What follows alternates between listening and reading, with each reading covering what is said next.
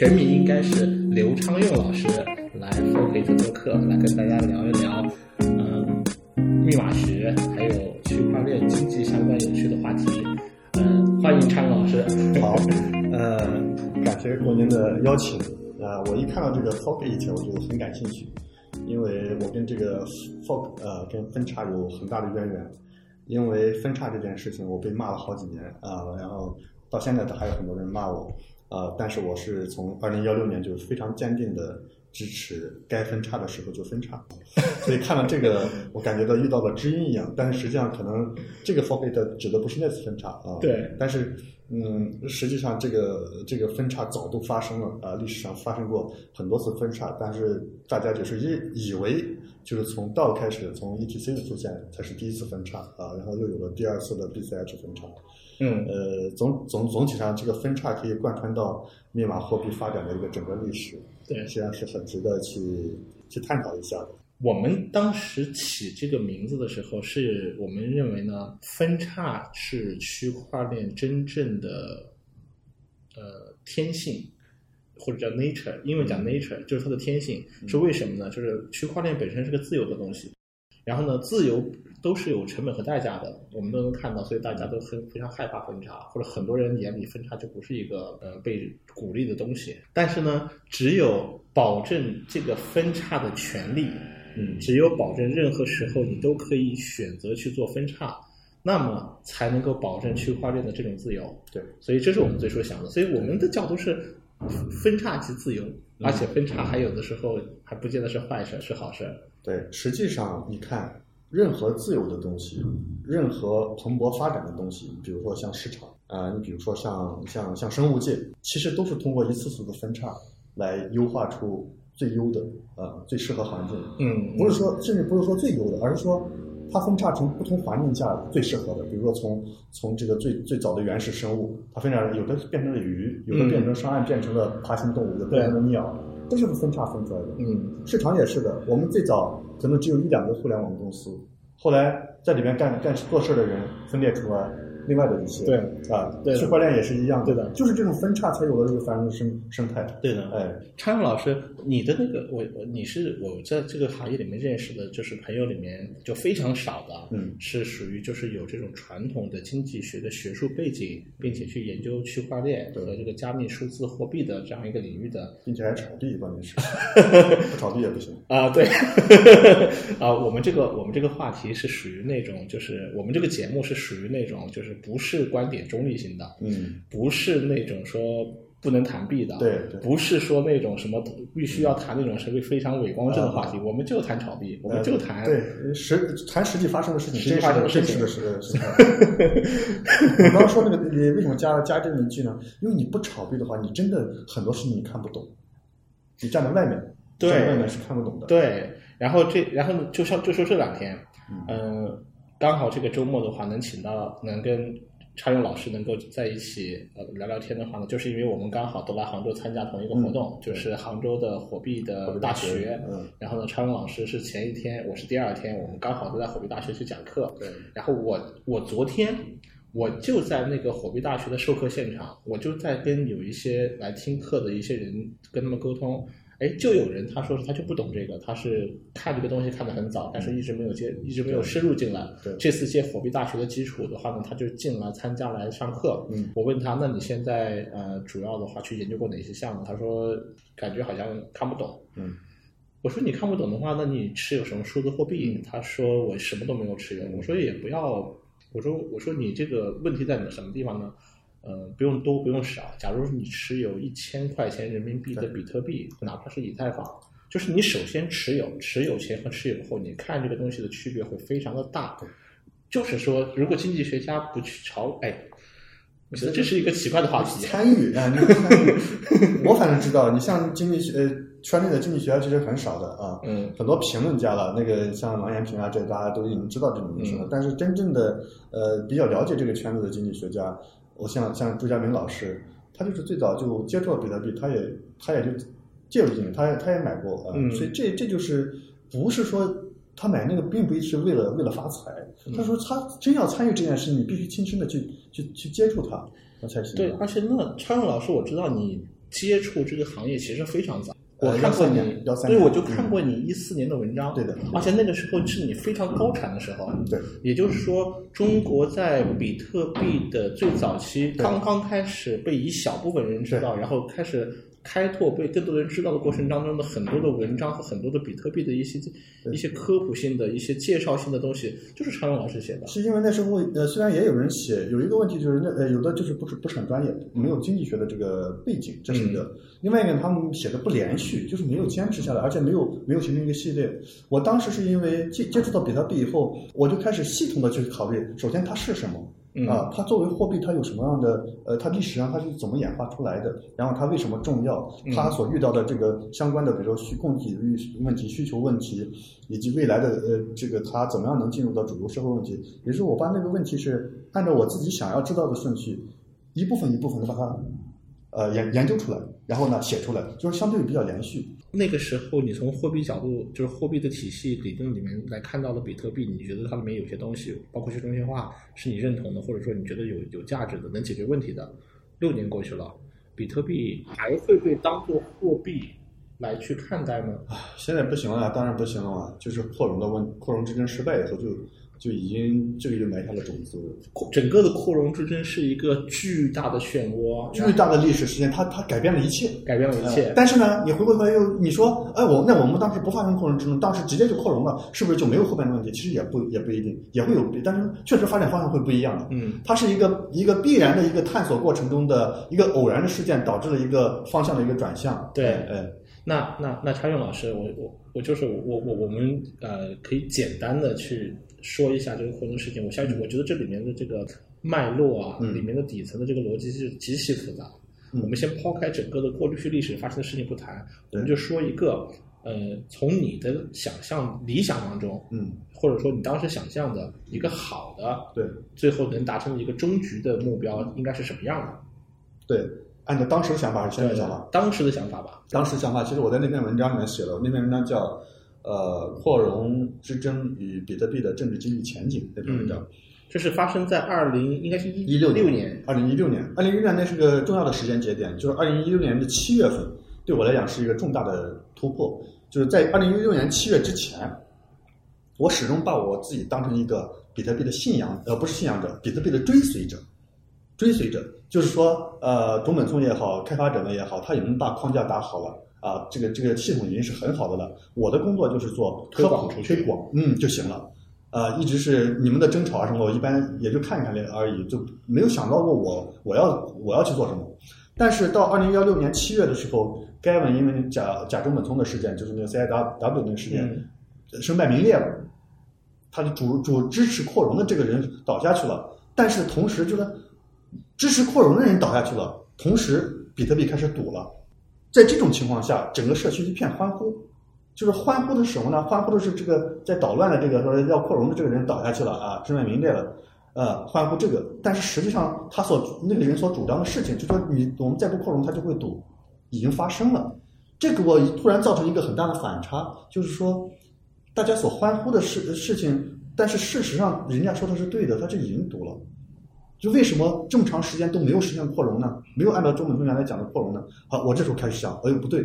这个形式有问题，我要好好的反过头来仔细的理一理这个扩容到底是怎么回事，谁对谁错，到底该怎么样？好，从七月份大概到十月份这两三个月的时间，我就在梳理这个，而理清楚了之后，我就写了那篇文章。那么在那篇文章里面，我就说，呃，其实啊、我们是现在面临问题很简单，就是扩容就可以了啊。呃，至于当时想到的很多问题，其实可以在市场中慢慢去解决的啊。比如说，呃，你说这个扩容了以后，这个节点就大了，然后这个去中心化程度就不够了，很多呃这个呃穷学生就用频不到全节点了。我说这个呢，实际上是它是它是跟市场同步发展的。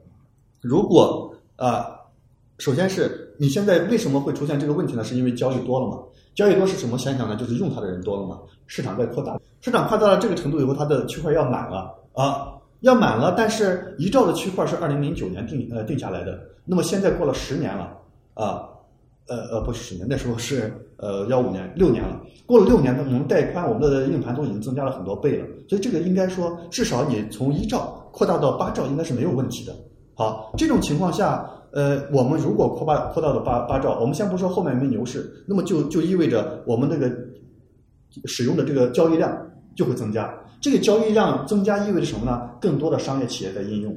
商业企业要应用的话啊。其实他们就必须要运行全节点，尤其是做做做支付处理的，他们必须运行全全节点才能验证验证交易。这种情况下可能会淘汰一批一批原来原来这个高中生，他们不不运行全节点了啊。但是现在进来的这一批商业用户，他会运行全节点的。所以说这样的话呢，并不会造成总体上全节点的这个数量下降，不会造成这种呃这个对这个这个背景的话呢，其实我我我在想，可能很多人其实没有真的没有被理解到这里面的一个核心点。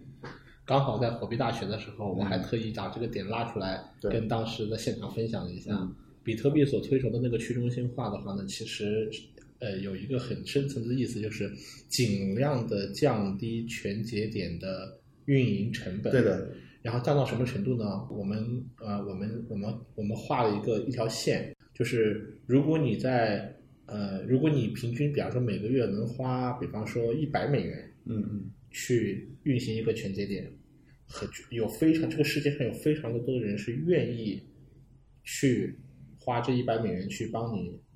运营这个节点，并且的话呢，它没有什么收益，它就是帮你增加了这样一个多级节点，给这个网络增加了多一个节点的数据的备份。但是呢，问题出在什么地方呢？当问题出在你看到一条，你因为你改变了一些底层机制，让这个让这个水涨船，让这个标准变高了，我一个月要花五百美元。甚至一个月要花到一千美元，嗯的时候，嗯，那个时候的话呢，你就会看到，就是这个是这个网络当中全节点的数量下降，就是常荣老师说的那些穷学生啊，那些呃没有什么利益诉求的，没有办法通过运营节点能赚到钱的那些节点就退出去了，这个节点数量就在下降，节点数量下降是一个信号，这个信号是一个负面信号，这个负面信号会影响大家的信心的。但是实际上。你忽略了一点，就是说，实际上后来没扩容，或者说最后呢用隔离见证扩容到了一点七兆。我们发现，呃，幺七年到今年，全节点的增长数量极慢极慢。对，幺七年之前已经，我记得已经是有七千左右的。对，至少七千。我因为我做做科普的时候，在幺四年、幺五年的时候，我都看到是六千多嘛。对，到现在其实也也是一万左右。因为那个时候绝大多数的人可以在自己的个人电脑上就搭设那个全节点，但现在这样的行为就非常少。但是实际上，我就是说。嗯，这种保持它这个区块这个这个小来来增加全节点的这个，实际上是是不是很可靠的？应该是靠靠什么呢？靠更多的更多的人去用，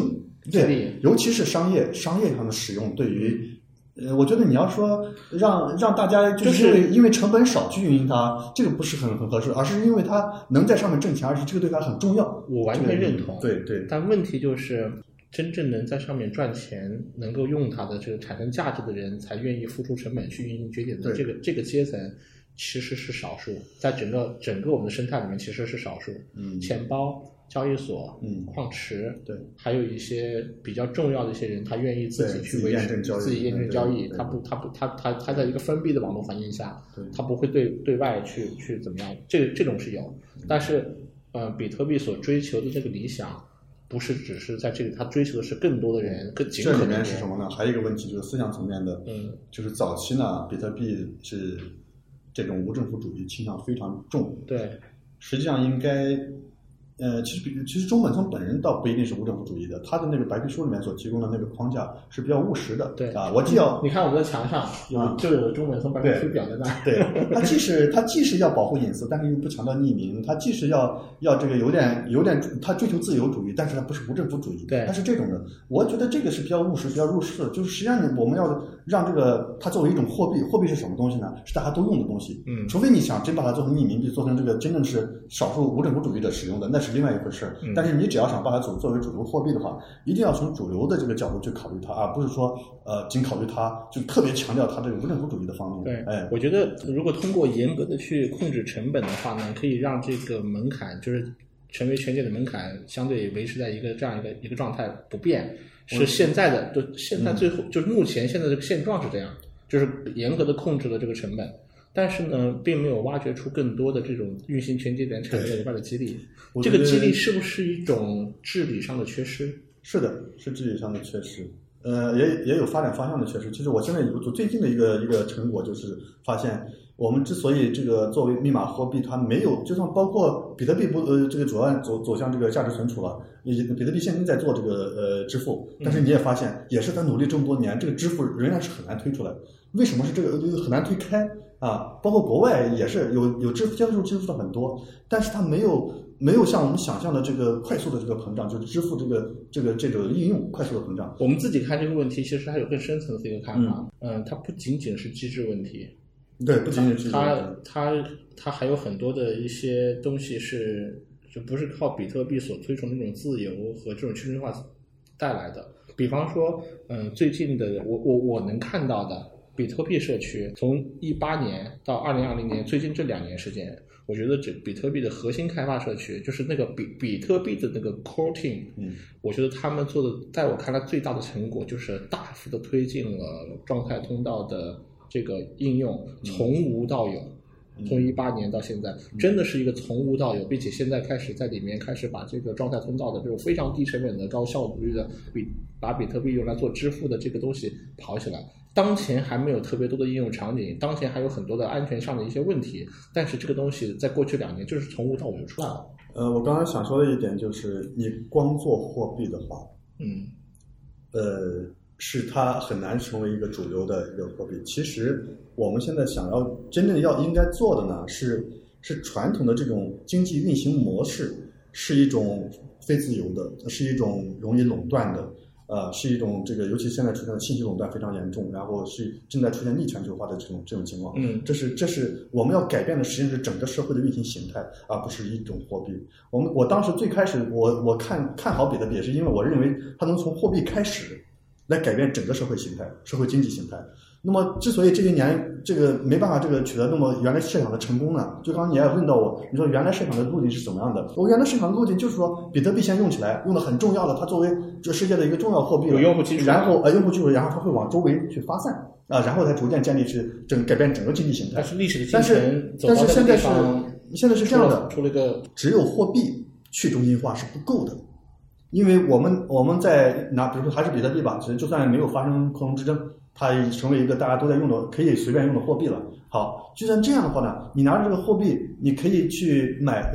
给转给美国人啊，买他的东西，但是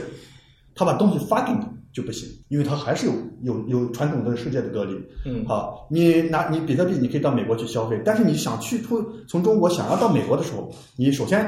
你要有护照啊，其次你要有美国的签证。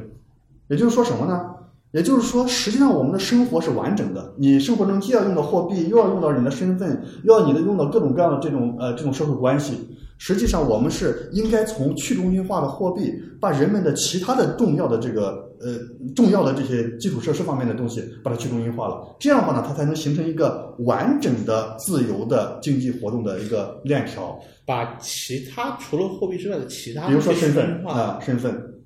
OK 啊，比如说我的社会关系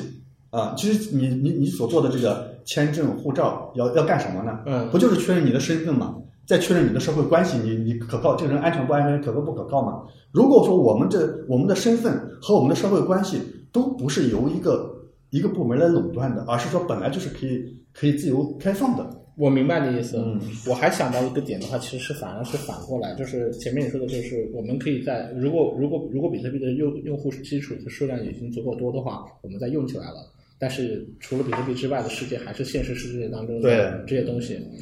我的想法是更多的用这个网络，比特币的这个网络或者区块链的网络去容纳更多现实生活中的东西，硬往网络里面去映射。呃，是，这我们早期是这样想的，嗯早期是这样讲想的，但是从 Vitalik 开始，这个这个愿望就被打破了。他是他他 Vitalik 就是想想把这个映射的做映射的这个环境打开嘛，嗯呃，让我们开始在上面做其他的东西嘛，对，但是就开那个时候就开始遇到问题了，就是你一个链，你既想要做这个，又想要做那个，如果在一个链上全在一个链上进行的话，是有问题的。但是我们我我们看到了，在一条链上这些事情没有办法全部都做好。嗯而且今天的情况比昨天更严重，今天今年的情况比去年还更严重。这个链有一条算一条，主流链比特币、以太坊、有一条算一条，堵得一塌糊涂。对，其实但是嗯我们看到的是，这个技术的进步始终在保持一个高速进步，对啊甚至还在加速。所以我这是技术问题吧？说不不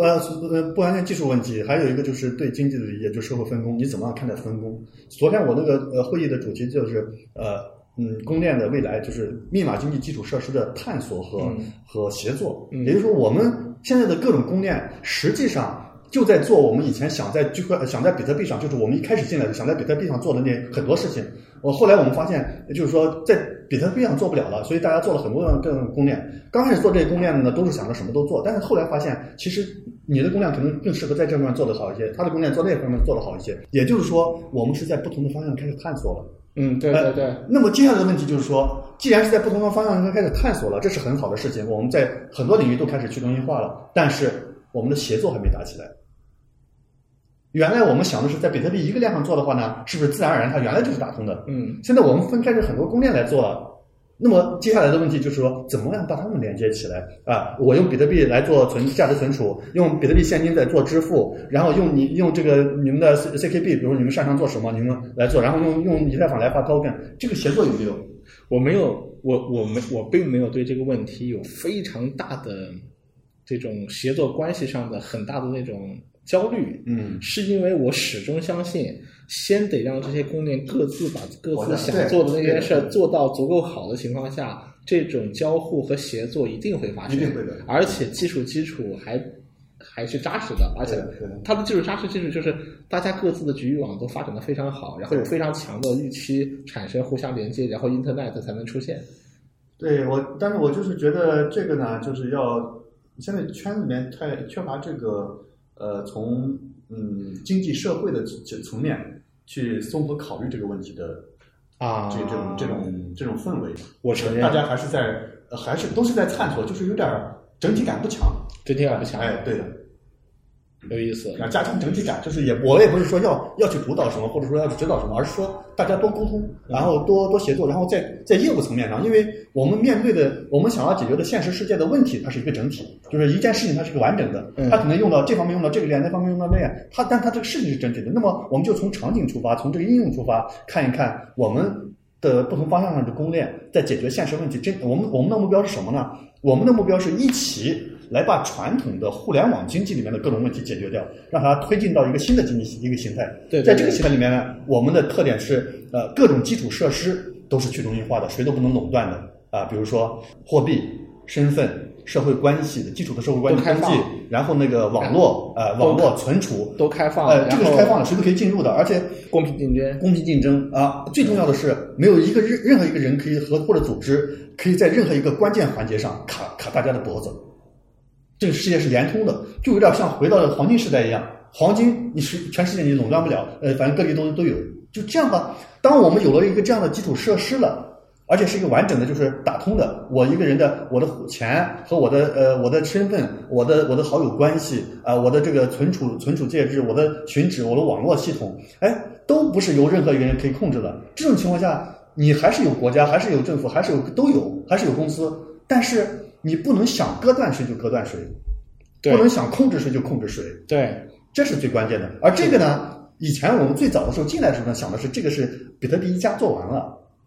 但是现在看起来不是这样有很多问题，因为它有至至少有技术原因、技术问题。你你一个链既想做去中心化的存储，又想做去中心化的货币，这是不行的。是的，你不，你存存货币那就是很重要的。这个原来这个靠把维塔利克踢出去是有一定道理的，就是说我真的不给你放开了，你把全做到比特币上，那么那个读起来读起来那个也是更更更等一下，更多等一下，张老师嗯，Core 没有把维塔那个踢出去啊，呃，不，当时是把那个谁，把那个你说的那个 Core 是那个是再找呃，就是比特币的 Core 把那个那个叫做安安，该叫该不安瑞森还啊，不是不是他，呃，我是当时比当时当时维他利克是想要在比特币上做智能合约的。哦哦哦，我懂你的意思了。哎，他吓我一跳。靠是靠他想要把那个 o p e r a t n 扩扩展一下嘛，说你这太小了，我写不下来。对对对。结果给他缩了一半儿。对。所以维他利克在一气之下去搞了以太坊嘛。中间还去做那个 Master Coin。啊，对对对。Master Coin。Master Coin 开始是在那上面做的，比比特币上做的。对。就后来没办法做死了嘛。做死了以后，然后维他利克只能自他他本来想找到一个合适的团队践行他的理想，后来发现这事还是得自己干。关键是当时关键的是，关键的是呃，比比特币不给他那个技术支持嘛，就是你把空间缩小了，你没法做。理念不同。这当时呃，当时是有道理的，就是因为什么呢？呃，真的是如果如果呃，给他这个智能合约像以太坊这样的东西，它是坐在了比特币上，你想想看，其实也是问题蛮大的。呃，现在维他这个这个以太坊是十五十五秒钟出块是吧？啊，现在还都还经常会堵。你想想，要是做到比特币上，那个堵起来更厉害的。所以我说的是什么意思呢？是说这种不同的基础设施，它的技术特点是不同的。到了今天，嗯，比特币给我们这些做底层工业和底层工业研究和底层工业工程实现的人来讲的话呢，比特币是什么？嗯，比特币是一个巨大的呃金矿。嗯，然后呢，我们通过各种各样的技术，把比特币上的金矿锁定，然后把它给搬出来，对对，搬到我们自己的小王国里面、小空间里面和小网络里面，对，然后让它可以用我们的平台，用一种符号化的方式，高速的去流转，嗯，然后呢，最后最后呢，再用一个很低频的方式。回到比特币上去完成最后的清算啊，也可以。所以现在甚至有个口号，就是各家都在都在做自己的，就是 SPV 的这种验证。嗯，各家都在做自己的比特币到自己的链的跨链，比方比特币到以太坊，比特币到 Nervos CKB，比特币到 EOS，到任何地方都有。嗯，然后各家把这个设施做完之后，解决各种问题之后，更方便的让大家吸引那些比特币的持币用户把这个币给。往往往自己那上搬，甚至甚至有个口号叫“得 BTC 者得天下”。这个趋势其实很明显，是因为现在 DeFi 特别火，然后 DeFi 的这个火是由资产端的这个数据、资产端的这个资产的这个质押的这个规模给拉起来的。但是现在大家看到，就是 USDT 是最大头，除了 USDT 之后的唯一能够值得去锁定的资产就很少了，以太坊。以太坊锁到百分之二、百分之三之后的话呢，这个体量就很大了。到时候出现出现一些问题，那比如说清算的风险就巨大了。但是大家会发现，还有个更稳定的、体量更大的资产——比特币。如果搬过来百分之十、百分之二十，就非常有立竿成效。就是您哪怕能解能很好的把这些币搬过来。就很好，但是现在每所有人都在盯着比特币的现在的这个地位得到了这么一个，但是你又没发现吗？我们的问题放呃跑到哪里去了？我们原来想的是怎么样从比特币的一个去中心化密码货币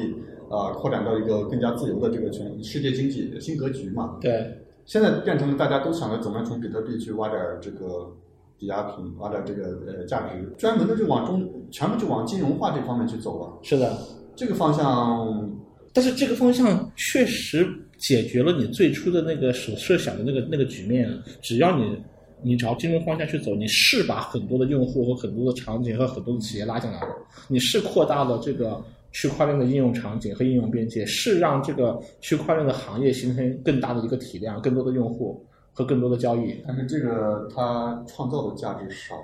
就是零和博弈多。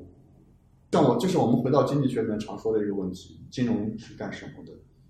金融应该是贸易发展起来的，会产生产生金融。金融是为贸易服务的。是的。那么金融的衍生品就是为基础的金融服务的，呃，这样一步步衍生。但是我们的这个，我我刚刚讲的就是我们所讲的这个密码经济本身还没有出来，连连真正的支付都没有，没有对传统企业产生巨大的这个太大的这个功能。这种情况下，我们已经发展成了一个主要功能是为了做金融了，就倒过来了，明白吗？这是一个不健康的状态。就使得大家去忽略了，我们应该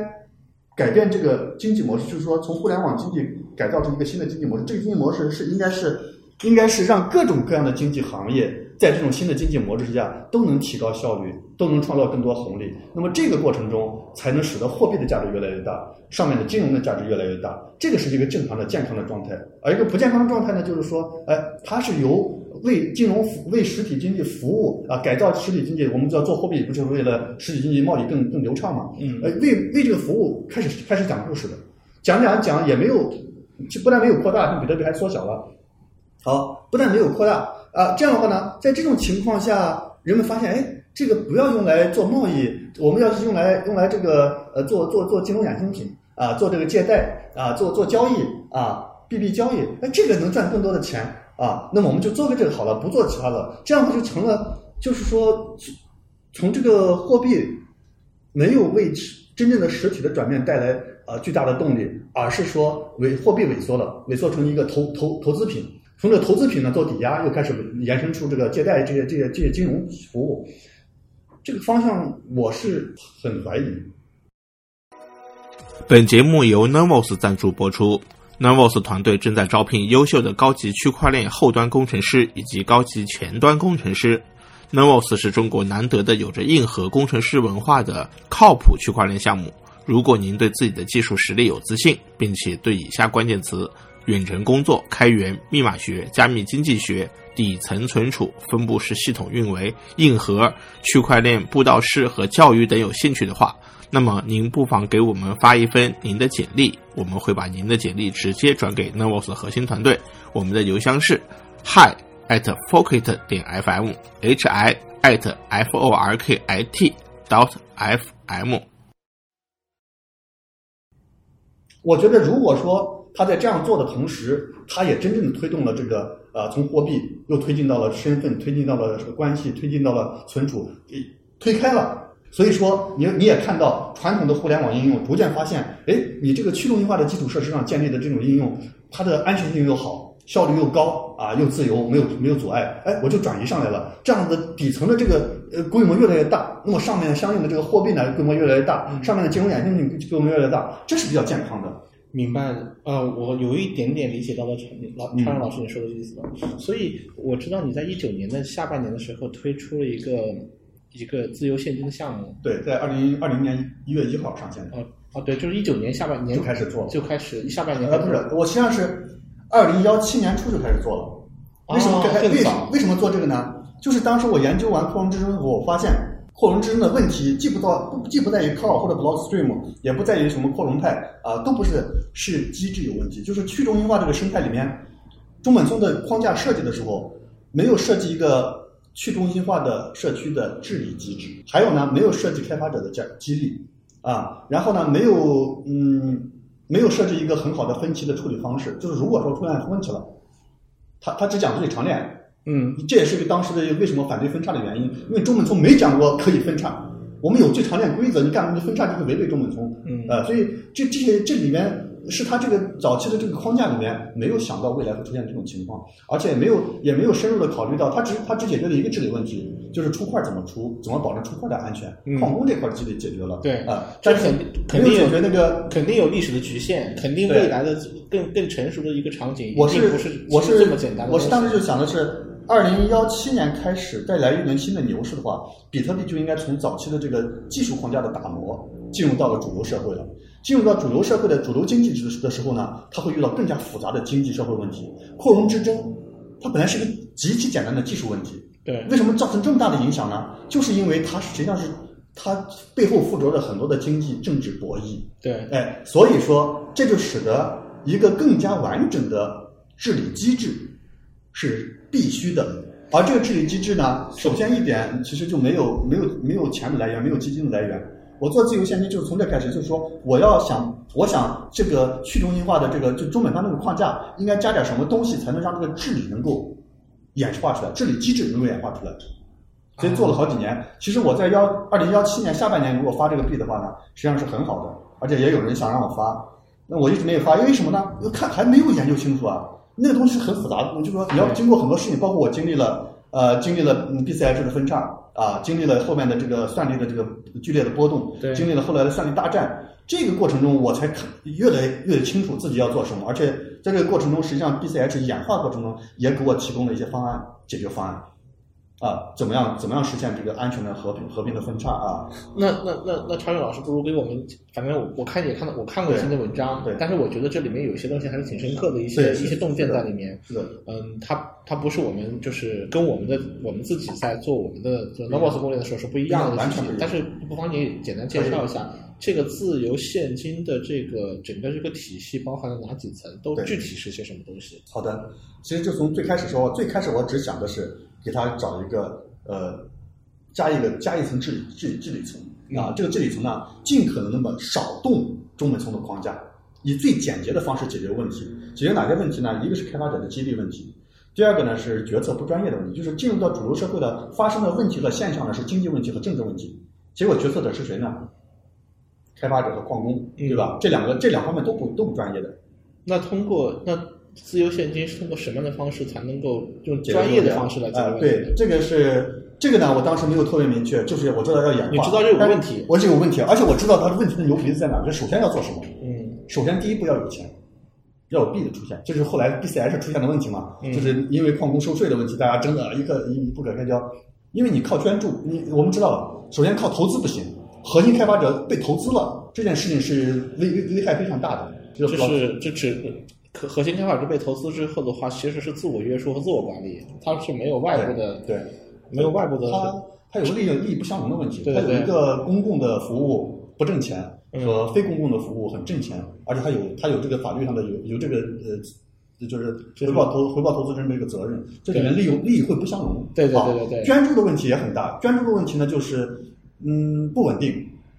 然后捐助者的出发点和呃这个接受捐助者的出发点还不一样。对。再一个呢，他捐助是是是凭个人喜好来来捐助给谁，这个这个里面也不稳定。后来就是比特币现金就是长期靠捐助，后来也是矛盾很很多啊，所以这都不稳定。那么首先要解决的就是我们要有一个公共的呃治理基金的产出，它本来产出就是公共的，使用也是公共的。现代的一些新的一些项目的话呢，都开始引入一种新的一种一种一种。机制把可以把这个机制直接就放在这个项目设计的这个核心里面，叫做叫做什么？叫做嗯，财政部。就是有一些项目里面就有一个有一个有一个合约，那个合约代表的就是财政部，他就扮演了国家财政收税和用收方式合理收税和合理调整和用收税来去解决这个问题。这里面的问题呢，就是有有那么几个方面，一个呢就是这种设置本身。它使得它是它是事前决定我要我要做什么做什么，哪怕是投票的话，是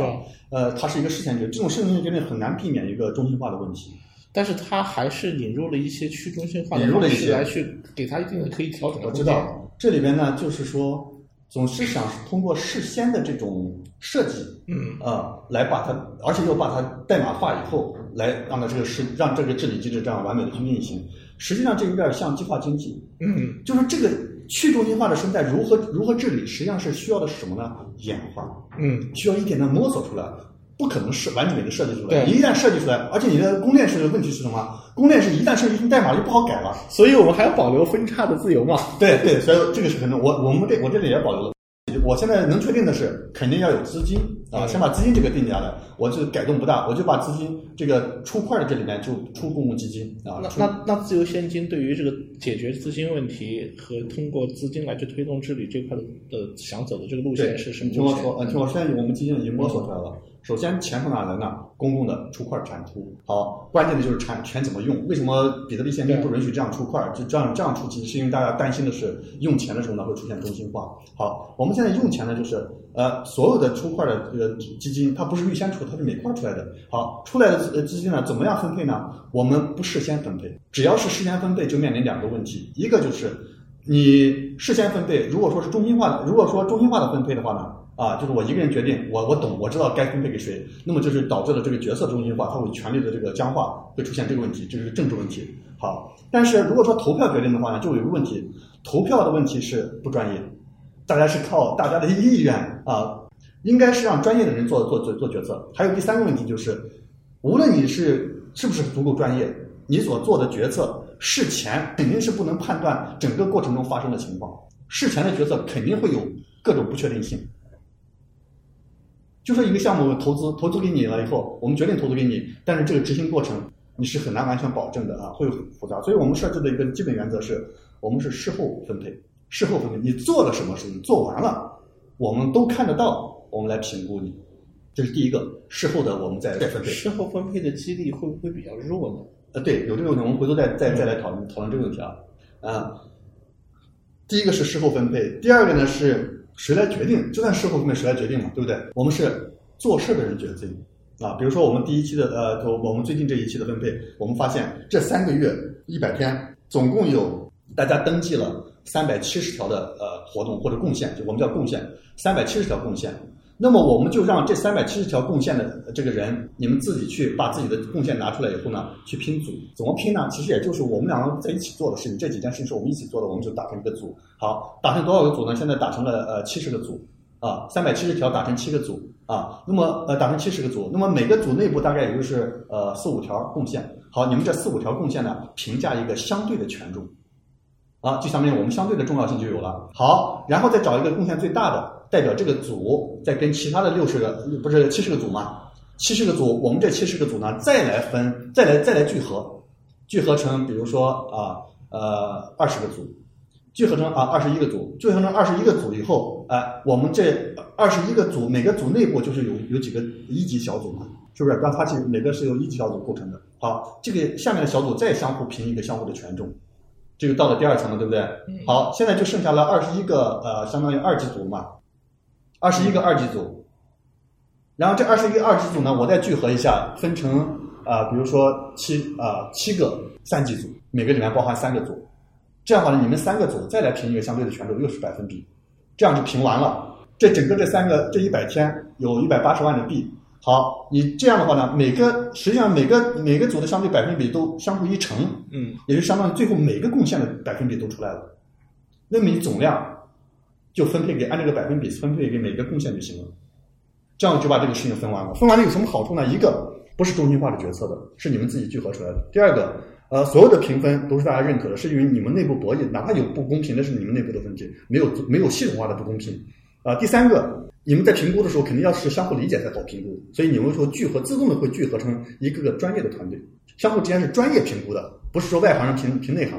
啊。中心化的评估就有个问题，就是你领导你再能，你不可能每方面都了解。对。那这种方式呢，就是说我们是专业化的人相互评估。对。第三个还有一个好处是，评估完了以后，我们其实就知道了，一级一上去以后，我们知道贡献最大的那几个人分别是哪方面最最最牛的。这整个的这个，也就是说这个这个生态的话语权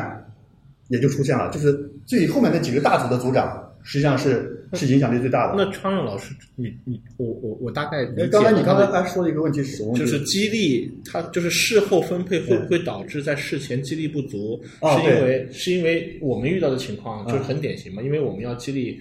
我们作为一个，我们我们也是一个团队，我们也要是想要想用各种各样的方法和手段去激励每一个成员，最大化的去发挥他的潜力嘛。对。但是的话呢，一个人当他投，当他当他愿意去付出的时候，去他其实是对他的回报是有预期的。对的。你的事后激励会影响他对事前的回报。对的，这个很有，你提的很好。这个我们不，这个我们刚好就是我们已经解决这个问题了，就是什么呢？通过金融的方式，就是有些人，就是我们就遇到这个问题了。最开始，因为我们激励没有做的时候，没评估没做的时候，大家不相信你这个后面能评能分给我多少，嗯啊，所以呢，他就会做能做事的人，他不不不甘心去做。对。那么这个时候，我们就出来一个，就是一个就像那创投一样，有人愿意投资你，投资你给你多少币啊？对，或者给你多少钱，你来做这个事情，我们签订一个链上一个协议啊。做完这个事情以后，你的贡献的百分之五十给我，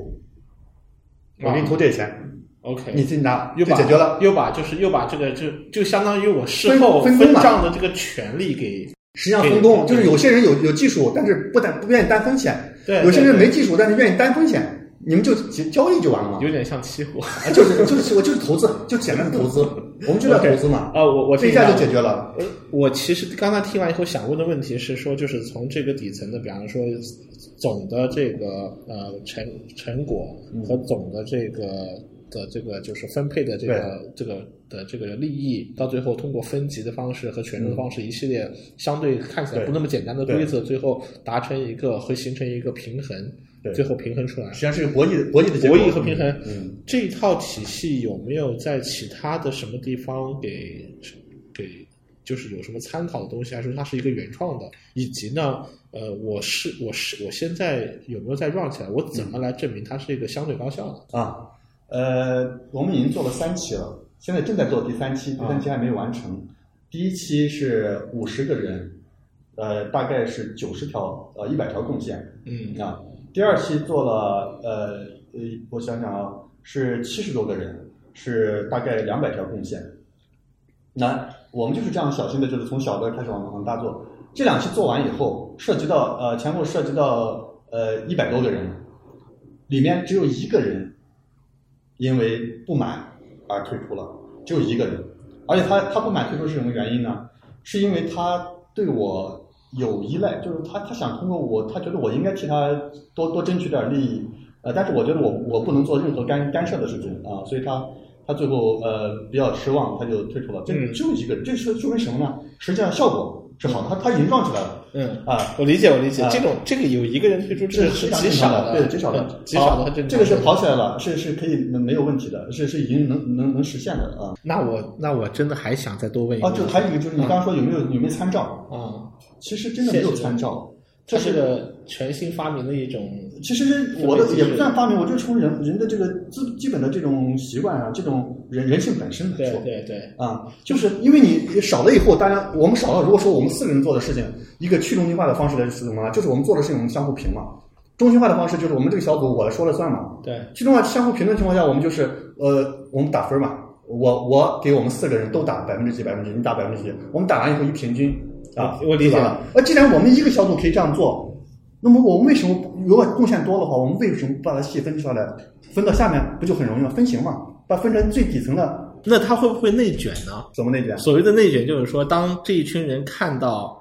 呃，看到就是说我们总共要去分配的那些那嗯那些利益就是那么多，对那么对于来说的话呢，我们如果大家平均的方式都可以降低自己的投入，最后我们的比例关系还是在分配那些那些嗯固定的利益。哦，这个是这样的，就是说它是是是没有人预先控制的，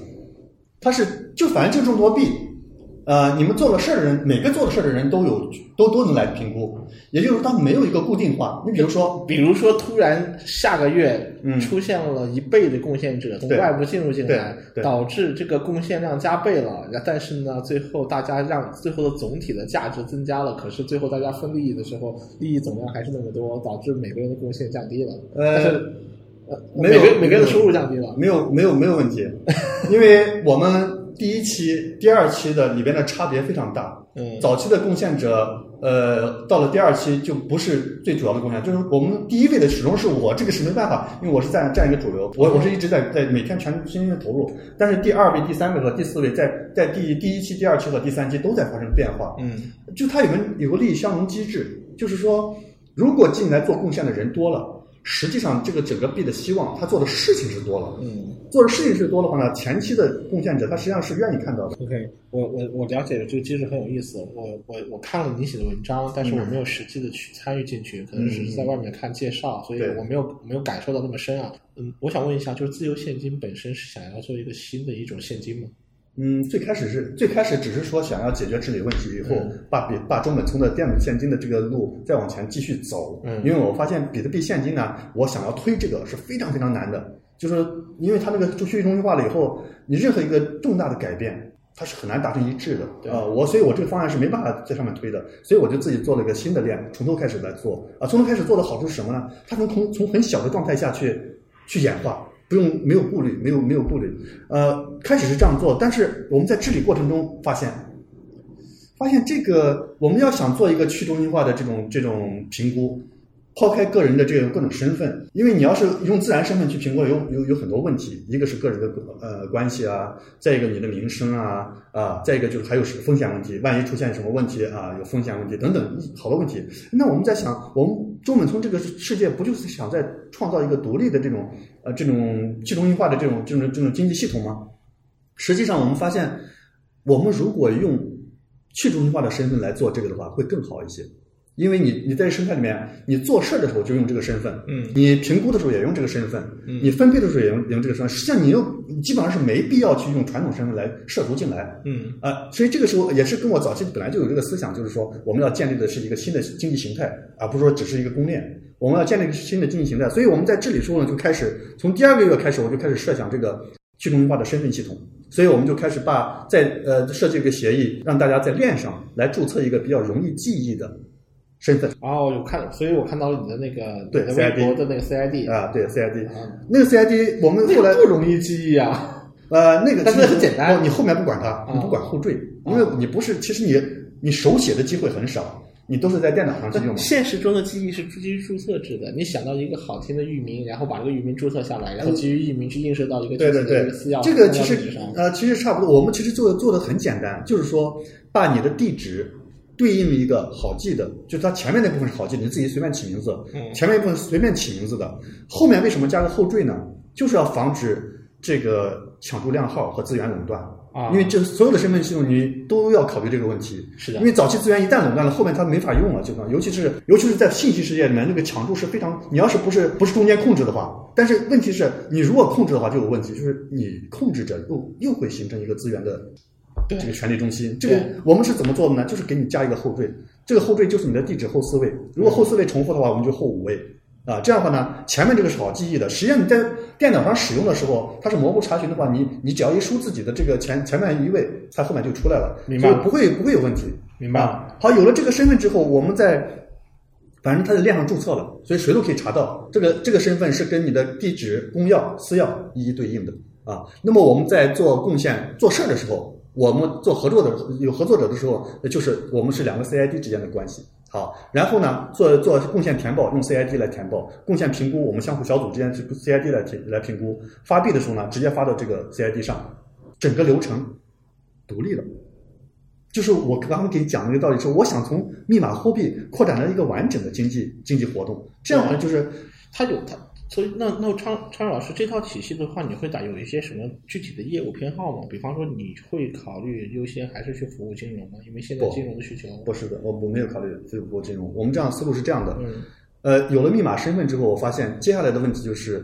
我们在社会生活中，其实我们的人的谁是谁，其实靠什么呢？靠你的社会关系。对就刘昌用，他实际上大家知道我讲课讲得好，或者说知道我是哪个老师，这这样才有了我。对实际上我们有了密码身份不够，我们要在他他在链上要对这个密码身份要建立一定的关系。比如说刚才那个分配其实就是的，你的这个做事儿做了多少事儿，你分配了多少币，你记到链上以后，实际上你这个 CID 就有就有真实的价值了。这个 CID 我发现哦，这个 CID 是我们上一季度做做事贡献最最多的那那几个人之一，说明这个人的身身份就有了，是不是？嗯好，再一个呢，还有个授授权关系，就是这个 CID，比如说他比较忙啊，那么在评估的时候没时间啊，这个这个人呢他是有时间啊，他也两个人也比较熟，好，你帮我来参与这个评估，但是呢要对你去做个授权，我的 CID 在链上发布一个呃授权声明，然后给你授权，那么他呢就可以代表我在这个评估中做一切事情，他做的事情呢大家都认，我要是不认也不行，因为到我已经授在链上发布了，这样的话就发生第二个关系了。好，我刚才讲的投资也是这样的，我发布了一个我想做，我又怕收不到钱，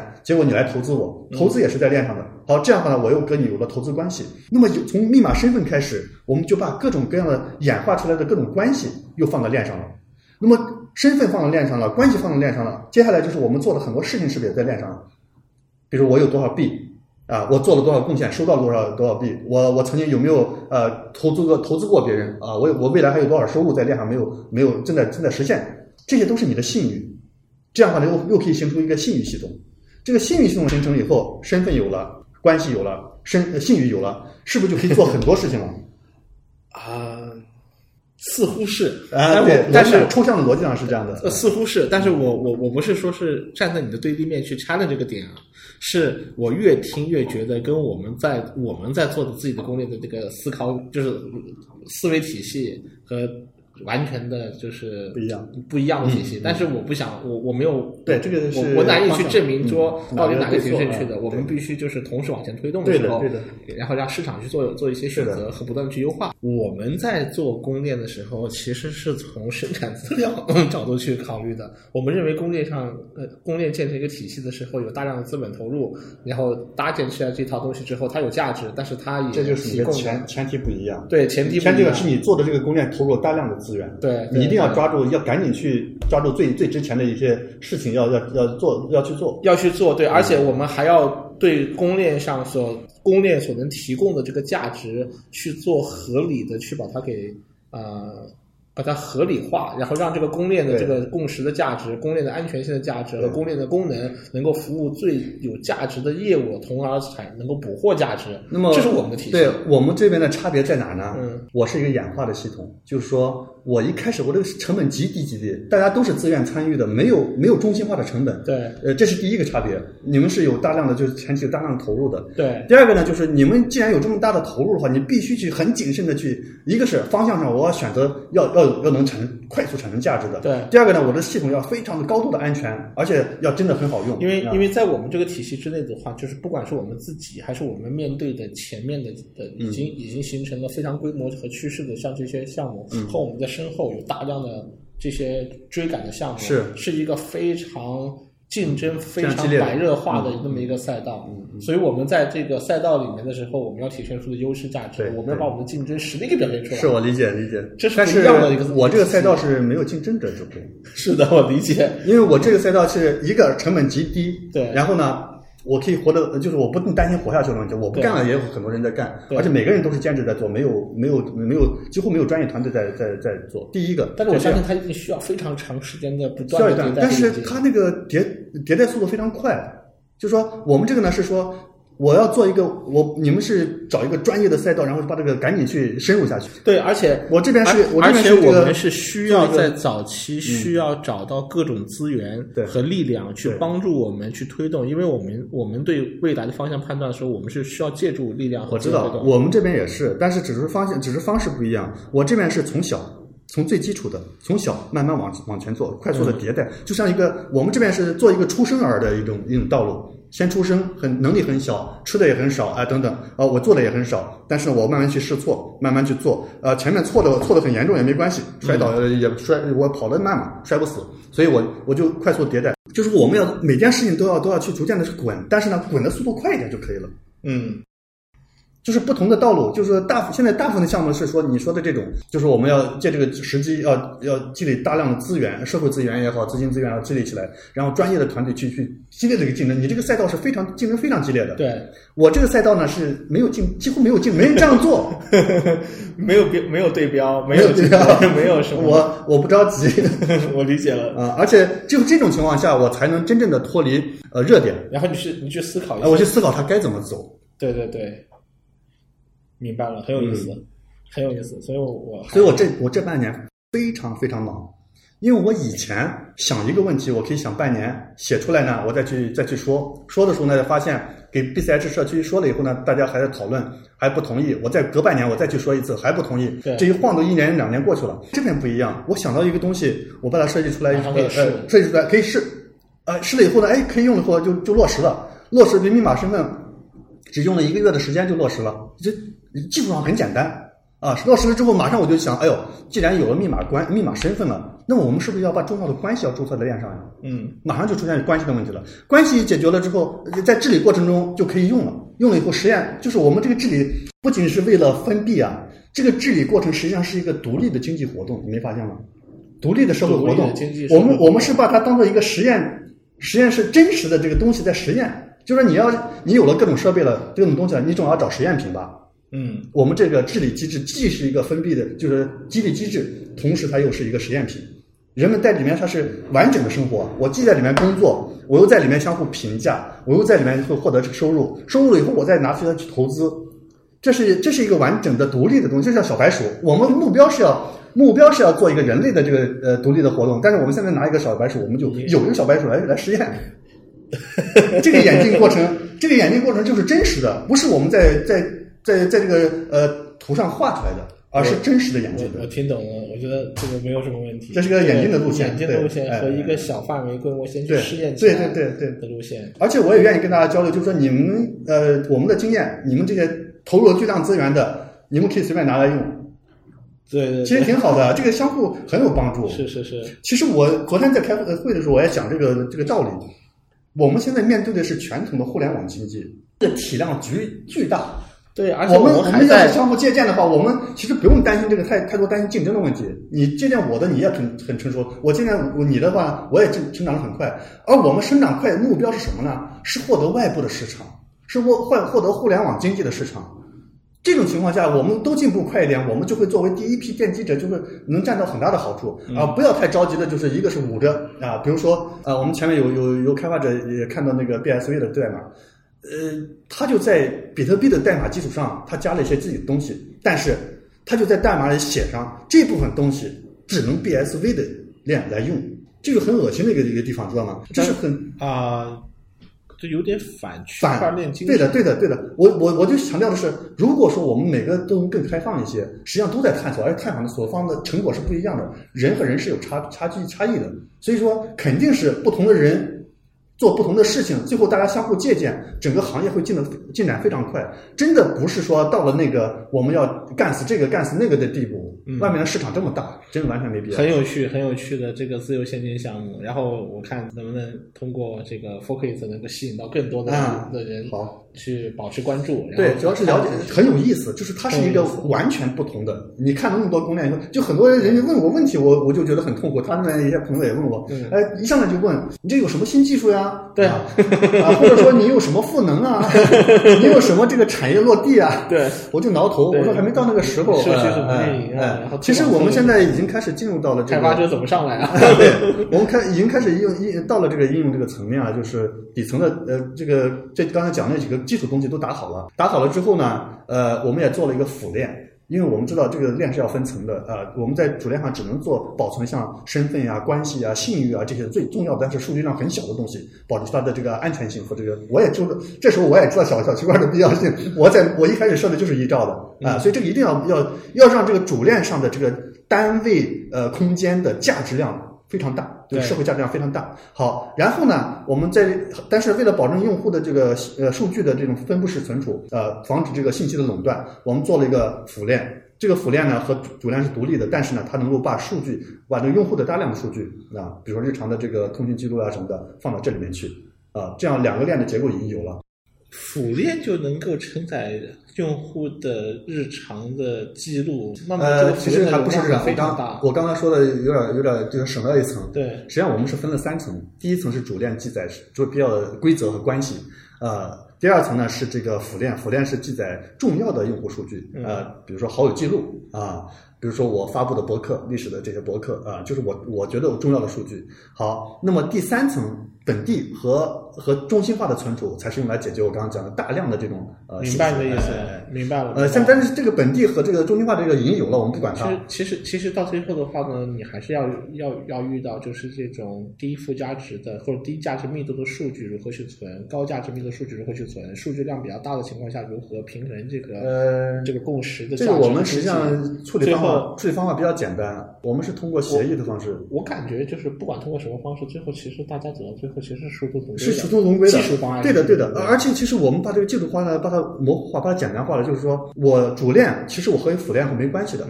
我是用协议来定义这些数据该该怎么样存储啊。然后呢，它怎么样从主链上拿拿这个关系存储到辅链上？我现在是可以存储到辅量，未来我可以存储到，比如说存储到这个 IPFS 上面都可以。都它跟这个是解耦的，跟底层解耦的。反正我今天今天跟昌佑老师聊了这么久。我感觉就是完全深入的理解了到底昌佑老师是怎么去理解、理解和构思和规划这些，就和切入点怎么回事儿。其实，但是我可以，我可以，我可以，我我我内心深处有一个这样的判断啊，就是真正的对这个东西特别感兴趣的，并且呃特别的愿意去关注，甚至愿意参与进来的人的话呢，在整个我们的圈里的话呢，一定是少数，少数。但是他非常难能可贵，非常重要。我很认同，我非常认同。好，因为确实有些老人了解到这个非常对呃非常热情的投入。对，这是不同层面的一种，因为绝大多数人的这个追求的这个层面和这和你在和关注的层面，其实已经有是的。因为现在的大部分链的话呢，压力都非常大，对他必须得满现在去追逐市场的那个前沿的那个部分。我们现在就是用这种去中心化的方式呢，就保证一个慢慢。因为因为因为因为这个区块链能够反过来讲，因为这个市场给了这些项目一些机会。对，如果如果这些这些项目以一种更嗯，我们所谓的佛系也好，或者说一个其他的策略来走的话，不去抓住这个市场时机和市场公正窗口的话呢，也放也丧失了这样一种方式发展的这种机会。所以我们就必须在这个对的时间窗口的话呢，去竞争、去角逐、去加速。这个我觉得这是必须的，这是必须的。而且这个这种局面也是迫使你们要极有极大的创造力。对对，这实际上对整个行业也是有利的。对，要是呃从不不厚道的角度来讲，我们希望你们竞争的再激烈一些，到时候可以接到很多可用的东西。就说我不用做辅链了。啊，到时候你们都做的很好了，我直接我这些二层三层的数据，我直接放到你们那里就可以了。那是最好的一个哎，对啊，最好的协作嘛，就是一个协作。不管是谁最后最优秀的出胜出的，对，一定是效率很高、成本更低的一个，这个没有问题。是的，嗯 f o r it 这个音频节目有一个尾声的时候，经常会引入一个像这个环节，嗯，就是推荐一个啊，推荐一个。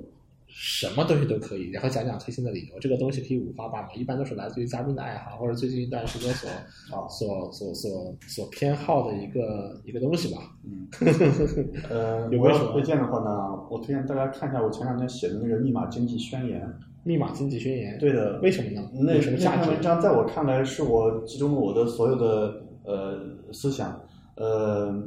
我对未来的一个判断，并且我用尽可能最少的语言、最最清晰的方式，呃，告诉大家我这些年追寻的，最终我积积累的从比特币开始积累了这么多年，我终于明白我追求的是什么了。啊，追求的就是用用非对称密码来保障个人个人信息安全，用分布式共识来打造一个全世界呃去中心化的没有人能够控制的这个基础设施，不是一个了，是一组基础设施。这两件事情呢，呃，能够把我们的现在出现的现在互联网经济。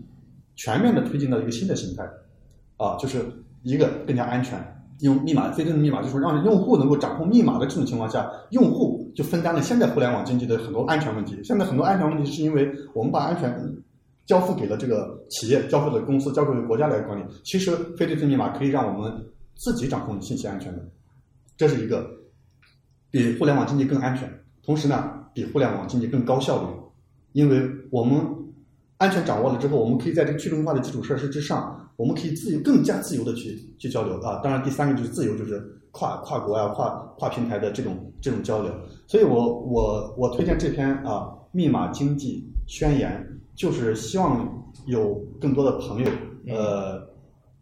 能跟我有精神上的交流啊，能够呃，我们知道有个密码朋克宣言嘛。我觉得那是一个我们现在密码经济的一个奠基的思想呃思想群体啊，那个那那群密码同克是这样，但是他们那时候呢，主要是从技术方面去去考虑。那么我这个密码经济宣言呢，主要是更进一步就是从经济层面去考虑，这个从互联网经济转向密码经济的一个是历史的必然性，呃，一个是它能带来的好处。有很有意思，很有意思。这个我我回去的时候一定要认真好好的去看一看，嗯，非常有意思。然后，呃，我自己随便推荐一期，就是都很简单，就我也很纠结，因为没有事前没有想得很清楚。嗯，这样吧，我推荐一个简单的一个在线的一个服务，就是，嗯，大概在一两个月前吧，就是原来我们这个行业大家都在看关注这个行业的这个行业的这些。呃，资产的类型、资产的数据、涨跌幅的这些信息的时候，使用的一个服务叫 CMC，Coin Market Cap 这么一个网站。嗯。后来这个网站后来被收购了，收购之后的话呢，我们就会看到这个网站的一系列的转型。这种转型之后的话呢，让这个网站和这个服务变得跟原来我们所熟悉的那个东西变得完全不一样了。嗯。所以呢，让我。对于我这种老的 CMC Coin Market Cap 这个网站的用户来说，都还是挺失落的。呃，我我不是说我我我是我不是 judgment 这个收购对和错啊，对对对，我是觉得它的它它在之前和之后会有很多的变化，嗯然后这些变化的话呢，会让我们这种老用户来讲的话会无所适从。对，这个时候的话呢，我其实给了我一个机会，说是我继续适应新的这个 CMC 的这个产品和用户体验的策略呢，还是去找一个是不是更好的？后来我发现。我身边很多人都在使用一个新的网站服务呢，叫 CoinGecko，就是 C O I N G E C K O 这么一个看数据和看数据分析和看数据排名的这么一个网站，叫 C O I N G E C K O，它也有那个移动端的那个 A P P，然后也都有。然后呢，我现在用下来以后感觉它满点 I O 还是点 com？点 com。如果记得没错的话，就是它满足了我之前在使用 CoinMarketCap 的时候的所有的这些使用习惯的同时，又给了我更加丰富的阅读，并且产品迭代非常激进，但是那个激进的迭代特别符合我的这种使用习惯和使用预期，所以我这个 APP 推荐给所有的这个行业的用户。好，我收藏。好，谢谢昌勇老师啊，感谢今天来做客。